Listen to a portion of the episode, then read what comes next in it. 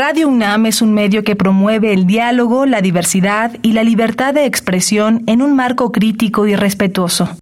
Los comentarios expresados a lo largo de su programación reflejan la opinión de quien los emite, mas no de la radiodifusora.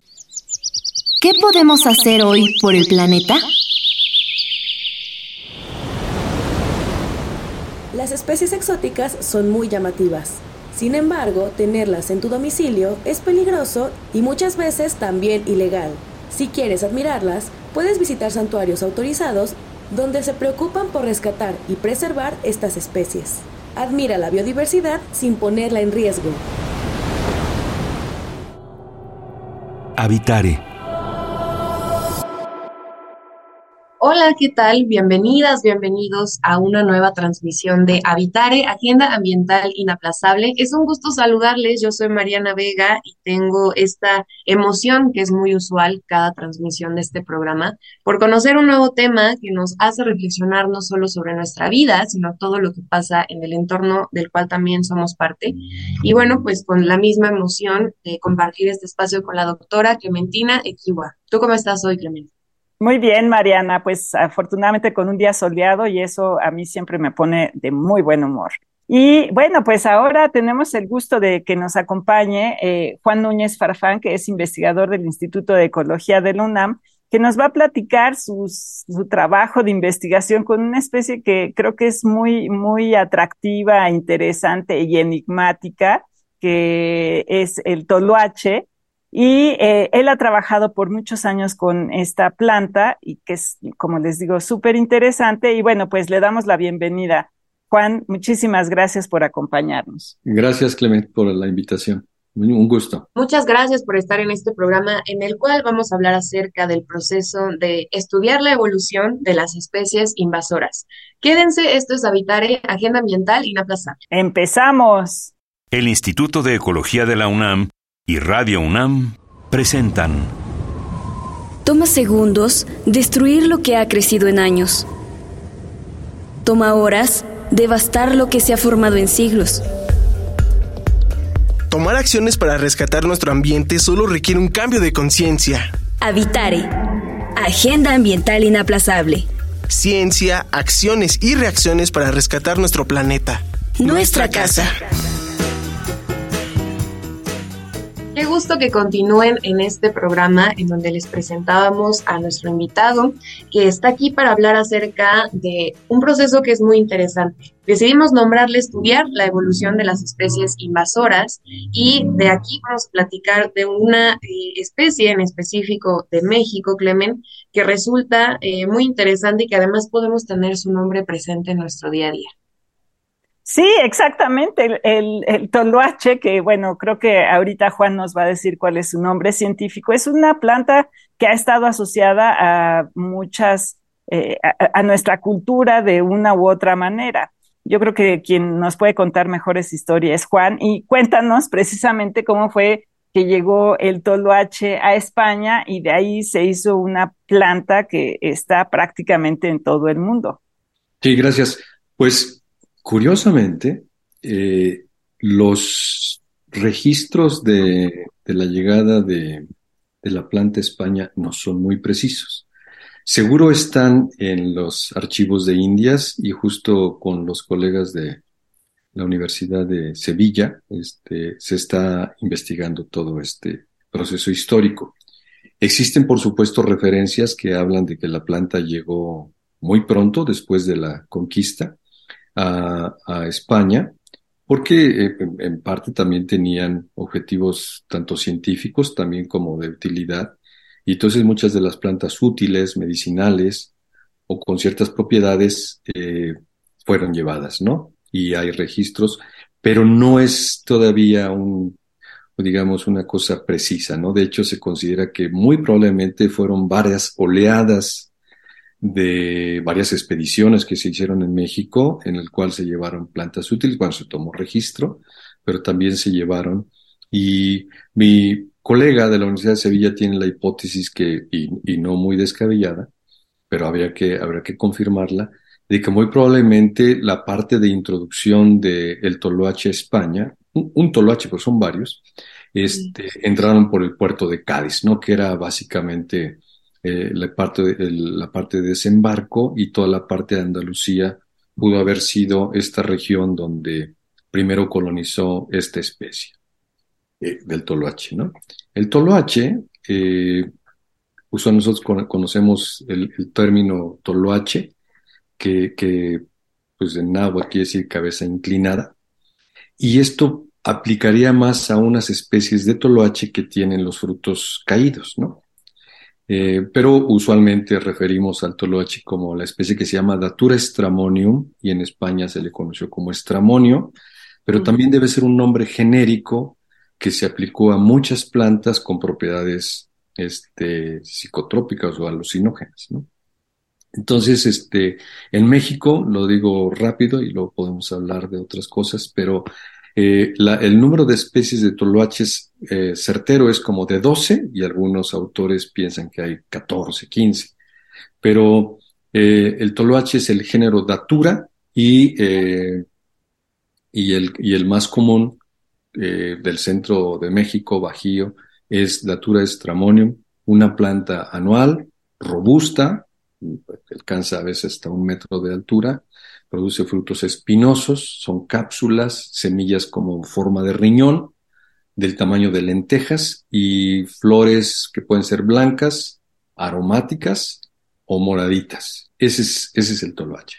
Y para pensarlo un poco más como este término también muy comúnmente conocido de un menjurje o una poción de toloache eh, crea un enamoramiento en las personas y demás, que es algo muy de cultura dentro de nuestro país y que se escucha, pero hablando seguramente de lo cierto que no permaneció eh, a lo largo del tiempo solamente eh, por algún tipo de, fábula o este tipo de propiedades que se le pudieran atribuir, ¿no? Y tu laboratorio, que se llama Genética, Ecológica y Evolución, precisamente pues ve ese, ese periodo de tiempo de cómo avanza, pero háblanos un poco justo de por qué tenía estos mitos alrededor y cómo es entonces que ha sobrevivido hasta esto, hasta entonces.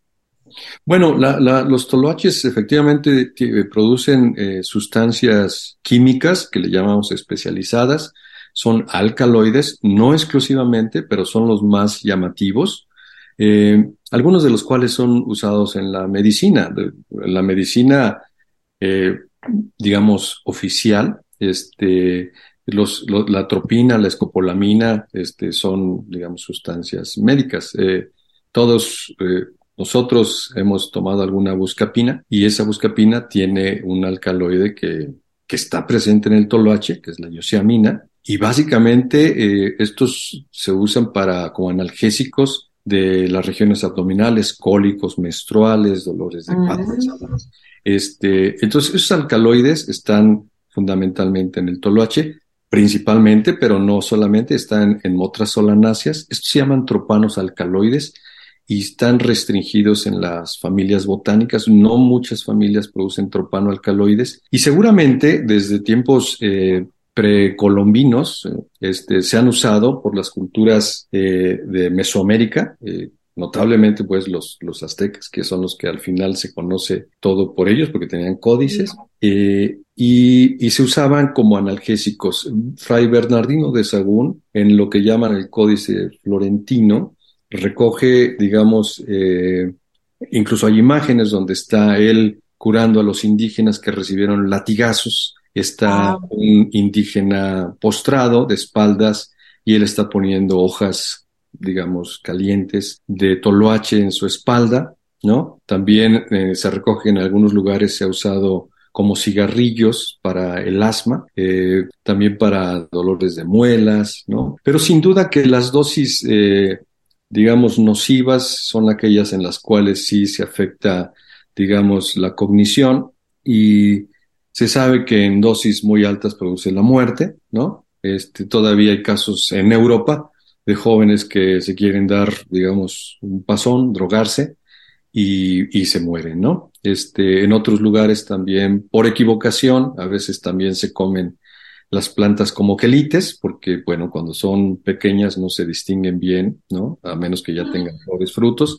Y eh, sin duda que, que yo creo que ha sido, digamos, base, en base a la que a veces se desconoce las concentraciones de alcaloides, que es la gente llega a hacer las intoxicaciones. Muy probablemente el mito de, de la, de la enamoramiento proviene del hecho de que mucha gente se queda, digamos, tonta, pues, de, de, de, de los, de la drogadicción. Se queda en el viaje, ¿no? Se quedan en el viaje y se vuelven dependientes de las personas, pues, o que los envenenaron con todo el propósito, este, pero también son efectos que pueden pasar. Hay, hay gente que puede durar en estado este, drogado una semana, ¿no? Esto lo, lo digo porque los etnobotánicos que han estado también probando otras plantas hermanas de los toloaches, pues han este, experimentado por sí mismos, ¿no? Y saben que, pues que pasan los días, ¿no? Y que cuando ellos despiertan ha pasado una semana o cosas por el estilo. Pero en esencia, puede, puede, ustedes seguramente también conocen los floripondios. Los floripondios son como los primos de las daturas, ¿no? De las toloaches. Entonces también tienen eh, alcaloides de esta naturaleza, ¿no? Entonces, probablemente el enamoramiento por ahí viene. Hay documentos que se recogen de la Santa Inquisición, de, en, el cual se hacían juicios a las brujas, ya saben ustedes, el término bruja también es genérico, que se aplicaba mucho a los chamanes o a, las, los curanderos, este, en los cuales eh, se usaba el toloache y se les juzgaba porque pues, usaron el toloache para fines perversos, ¿no? Según esto este, según, según la visión de estos enjuiciadores, ¿no? Pero en esencia es una planta que ha estado más en torno a curar los dolores, como un analgésico. Y, y, de ahí es, es, que es increíble, porque como comentábamos antes de entrar al aire, eh, pues hemos hablado aquí de especies exóticas invasoras que nos llegan, pero esta es una especie que salió de México ¿Y cómo es que se ha hecho invasora? O sea, salió de México muy probablemente con la intención de llegar a las farmacias, entre comillas, de, los españoles y de otros eh, pueblos europeos posteriormente, pero ahora es una especie exótica y no sé si, digo, es una especie invasora y no sé qué tan, tan agresiva sea, ¿no? ¿Nos puedes contar un poquito de eso? Sí, la, la, la, especie está ahora en Sudáfrica, donde la están tratando de controlar, está en toda Europa, ¿no? En la mayor parte de Europa, todos los lugares que tienen eh, veranos cálidos, este, ahí está. Yo diría que casi no está nada más en el Ártico, pero está en todos lados. Eh, y en la Antártica, por, por supuesto. En, España, por tener toda esta región eh, de Andalucía mediterránea, por tener un clima distinto al, nuestro, este, pues básicamente prospera cerca de los canales de, riego, ¿no? Este, en las orillas de ríos, donde hay, digamos, agua, ¿no? Porque Datura fisiológicamente es una especie que demanda mucha agua para su crecimiento y muchos la consideran, eh, por lo menos mis colegas consideran que esta es una planta efectivamente exótica, este, que no necesariamente es una invasora, porque el término de invasora, aparte de las connotaciones antropogénicas, este, implica que eh, eh, eh, digamos, afectan los ecosistemas naturales, ¿no? Este, alteran, digamos, la estructura de las comunidades y por lo tanto a veces desplazan o producen extinciones. Tal vez no es el caso eh, de Datura en Europa, pero sí es una planta exótica que prospera, digamos, en zonas marginales. Aún en México, Datura ocupa zonas marginales. Es una, es una especie que se, que, que se favorece del disturbio, ¿no? Usualmente traten de ver ustedes donde pasan las máquinas y quitan la vegetación, pues a veces ahí es un lugar idóneo para, para el toloache en basureros, orillas de caminos, en esos lugares donde no hay tanta competencia por espacio, luz, agua, este es lugar propicio para los toloaches. Entonces sí, los toloaches por algún tiempo se han cultivado para la extracción de estramonio, de, de escopolamina, atropina, pero desde que se logró la síntesis por gente de Beringer, eh, un laboratorio alemán, este, sintetizaron en el laboratorio los alcaloides y esos son los que se están usando, que tienen, digamos, mucho control de las concentraciones y obviamente la producción pues es industrial. Entonces, eh, ya ha dejado de, plantarse como para, la obtención de los alcaloides, que además la concentración varía mucho, luego hablaríamos de eso, ¿no? Varía mucho de planta a planta, de especie a especie, de lugar a lugar, incluso de los órganos de la planta de la suela estamos hablando. Me gustaría que nos hables un poco, Juan, con este gran panorama y ahora que entendemos pues, a profundidad y de manera diferente la importancia de los usos que tiene, los efectos y un poco más de su historia, que no está tan alejada entonces de pensar un futuro donde sí se emplee de manera más amplia y pensando, por ejemplo, en un futuro donde se legalice más el uso de sustancias psicotrópicas. Esto podría en algún punto afectar, por ejemplo, que regiones en donde justo no se cultiva, pues de pronto llegue. O sea, ¿hay algún, por ejemplo, panorama en donde esto se pudiese desatar, que llegara a hábitats o a lugares en donde no debería de estar? Eh, bueno, ya, ya está, si uno, si uno revisa, digamos, la literatura, dice planta casi, casi cosmopolita, ¿no? Este, de hecho, una cosa curiosa pero anecdótica es que los australianos describieron una especie nueva de toloache hace ya muchos años. Sabemos que no puede ser este allá, es una, es una especie parecida a las, a las mexicanas. Este, de manera que es, es digamos, le digo es anecdótico, pero no es. Eh, el toloache, el, el quizás sola, sol, sí, solo sí la gente prefiere, digamos, las sustancias derivadas eh, naturalmente, a diferencia de las derivadas sintéticamente, es que podría, digamos, su uso ser eh, más extendido, ¿no? Por supuesto, nosotros mismos no crea que no hemos mantenido, digamos, el sueño de producir plantas que sean superproductoras de eh, alcaloides y eso se puede lograr por varias vías. Una, eh, por, digamos, selección artificial usando la genética cuantitativa y otra, hoy día, pues francamente produciendo transgénicos, cosa que está, digamos, un poco vedada todavía en México y a lo mejor no hace falta, ¿no? Pero, pero sí, me parece que podría ocurrir que en lugares donde la planta puede prosperar pudiera convertirse en una fuente de ingresos. De hecho, como les comentaba, está ya en América del Sur, en Centroamérica, en algunos lugares, porque es el clima más bien templado. Este, pero hay otras especies de toloache. No es la única, como les comentaba, de manera que diferentes especies se pueden usar para la obtención de esos alcaloides, ¿no? Este, y es probable. Y no creo que esté tan prohibida. Está prohibida, eh, pero ustedes si van al mercado de Sonora, van a ver que les van a vender ahí frasquitos que son medio falsos para que enamoren verdaderamente a quien ustedes quieran, ¿no? Este, es folclore, ¿no? Y obviamente la gente que vende eso no se va a meter en problemas, entonces no les va a dar un veneno, ¿no? Este, les va a dar algo con una concentración o bajísima, porque de hecho se ha usado en la homeopatía, este, o les va a dar un placebo, ¿no? Que, que para que regreses, para que, regreses. que a ambos los vas a hacer sentir bien, ¿no? Exacto. Oye, pero eh, cuéntanos un poquito de la parte evolutiva que tú estás estudiando, que eso es lo que e, e, el, tema de nuestra de nuestro programa el día de hoy. Eh, ¿Por qué quieres entender esta esta parte eh, para y un poco para qué, no? Muy bien, sí, pues curiosamente la la, la, la parte de que tiene que ver con los propios alcaloides, eh, digamos que desde el punto de vista humano, cosas como la cafeína, como la teobromina, como la nicotina, todos estos productos que producen las plantas, en realidad no los hicieron para que nosotros disfrutemos del café ni del chocolate.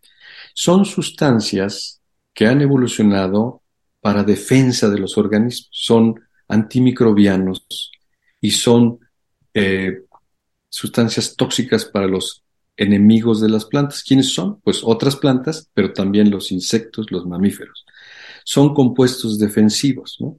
Entonces, cuando yo estaba iniciando mi investigación doctoral, eh, sí buscamos una planta de entrada, en primero que, que no fuera perfecta en cuanto a su defensa, sino que tuviera realmente que sea atacada por animales y que además tuviera sustancias conocidas defensivas. El toloache era el, digamos, el, epítome, ¿no? De una planta tóxica. Entonces, esa fue la, elección de, del toloache y de ahí empezamos a estudiar las poblaciones naturales de México y hemos analizado tanto la variación en la producción de estos alcaloides entre las distintas poblaciones de Toloache de México, como también eh, la fauna de organismos que la atacan, ¿no? Entonces, por más que ustedes eh, sepan que es muy tóxica, se, les daría una, sería una maravilla que vieran la gran variación de ataque que tienen, ¿no? Hay, hay, hay animales escarabajos que las pelan completamente, no les dejan una sola hoja, ¿no? Las matan, de hecho. Eh, y estos organismos también, digamos, eh, usan los alcaloides como, suponemos, como un medio defensivo, ¿no? Este, entonces tiene, han evolucionado organismos que les llamamos los ecólogos especialistas, que se alimentan casi exclusivamente de toloache y que por lo tanto también han evolucionado las formas de excretar, secuestrar o eliminar los tóxicos, ¿no? Y otros no. Entonces, eh, digamos, el animal, digamos, asegura, digamos, su acceso a la planta, pero la planta también reduce el ámbito de enemigos, ¿no? Es decir, no me conviene tener menos enemigos, ¿no? Y este, y bueno, y también existen variaciones entre las plantas que no a todas se las comen igual. Entonces, ese, digamos, fue eh, partimos, digamos, de una pregunta puramente científica, es decir, lo que la gente llama ciencia básica, este, que toda ciencia básica, por supuesto, tiene un filón de aplicación, pero empezamos con una pregunta ¿cómo evoluciona la defensa de las plantas? Y en ese sentido, pues básicamente lo que hemos es estudiado cómo es que existe variación entre las poblaciones en la producción de mecanismos defensivos y tiene que ver con el clima de los lugares donde viven y tiene que ver con los animales que se las comen, ¿no? Si son los mismos, en qué densidades ocurren y este y cuáles son las consecuencias para algo que nosotros llamamos los ecólogos el fitness. El fitness es la contribución que hacen los organismos a las generaciones siguientes, es digamos la pervivencia de las especies, ¿no? El fitness es la contribución reproductiva. Y si eso lo podemos medir, pues en su momento para nosotros fue, digamos, muy importante porque pudimos medir un proceso evolutivo que se llama selección natural en acción. Y bueno, ya casi se nos acaba el tiempo, desafortunadamente, pero yo quisiera que nos dijeras alguna conclusión o, o, alguna historia que nos cuentes si observaron o no observaron o documentaron este, este proceso evolutivo del que hemos estado ah, eh, comentando en el programa. Sí, en nuestro país hemos observado, digamos, la evolución de la defensa, hemos medido selección en diferentes poblaciones. Esto quiere decir que, que la defensa de las plantas, sus alcaloides, sus tricomas, eh, digamos, evoluciona hacia más potencia en algunas poblaciones y en otras no, en otras está como en estado estable este, porque saben ustedes que, producir alcaloides y producir ciertas estructuras defensivas tiene un costo. Eh, lo hacen a expensas de producir más o menos hijos o semillas, ¿no? Pero fíjese que el experimento de analizar en otro país donde no están sus enemigos, no están los escarabajos, no están las palomillas, esto lo que hace es liberar a las plantas de esas presiones o esos costos que le llamamos de la defensa. Entonces, ahora estamos haciendo experimentos, ahora, ahora hicimos lo contrario. Nos trajimos plantas de España y las tenemos aquí en San Juan de Teotihuacán, donde hay una barbaridad de, de, insectos herbívoros que la están atacando. Entonces nos estamos tratando de demostrar si es que la evolución, digamos, como involucionan las especies, ¿no? O sea, hay que perder la defensa porque allá no nos sirve de nada. Y nuestros resultados son mezclados. Tenemos poblaciones de España que tienen eh, muy poca defensa, que efectivamente se, se portan como diría la teoría, pero otras que están casi igual que las mexicanas, ¿no? Entonces, en realidad la evolución es un mosaico y claro, no son del mismo lugar, son de diferentes lugares en España también, de manera que en algunos sitios siguen teniendo un valor adaptativo esas defensas, ¿no? Y en México también tenemos lugares donde no están los herbívoros y las plantas no necesitan tanto de la defensa, ¿no?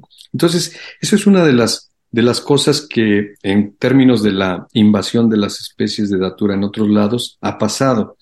Pero por otro lado estamos haciendo estudios genómicos, ¿no?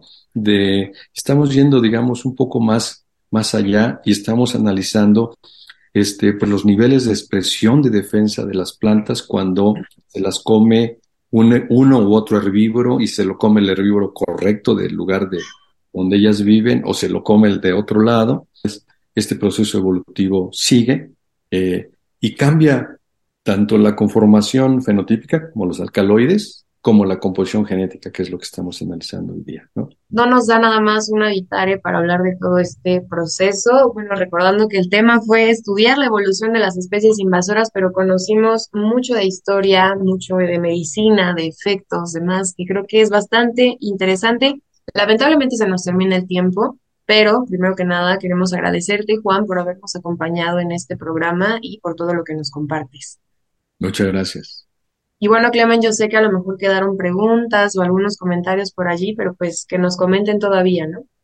Claro que sí, que nos busquen por redes y por supuesto, esto queda como las ganas para que más adelante, ya que acabe su tesis, Estefanía, por ahí, eh, su alumna de doctorado, para que nos vengan a visitar y nos cuenten cómo les fue al final de toda esta aventura, que como siempre hemos dicho, pasa un poquito de tiempo para saber qué pasó. Que le cuente ahora de los bichos, ¿no? De los animales. Exacto, exacto, estaría padrísimo. Y bueno, pues eh, los invitamos a que se asomen por nuestras redes sociales. Estamos en Facebook, en Instituto de Ecología UNAM, todo junto, en Twitter, arroba y Ecología UNAM y en Instagram, Instituto-Ecología UNAM. Y como siempre, queremos agradecerle al Instituto de Ecología de la UNAM y a Radio UNAM en la asistencia y voz de las cápsulas a Lisbeth Mancilla Información de Italia Tamés. Operación técnica y producción de Paco Ángeles y en las voces les acompañamos Mariana Vega y Clementina Kiwa. Nos escuchamos en la próxima transmisión de Habitare, Agenda Ambiental Inaplazable. Hasta la próxima. ¿Qué estás haciendo hoy por el planeta?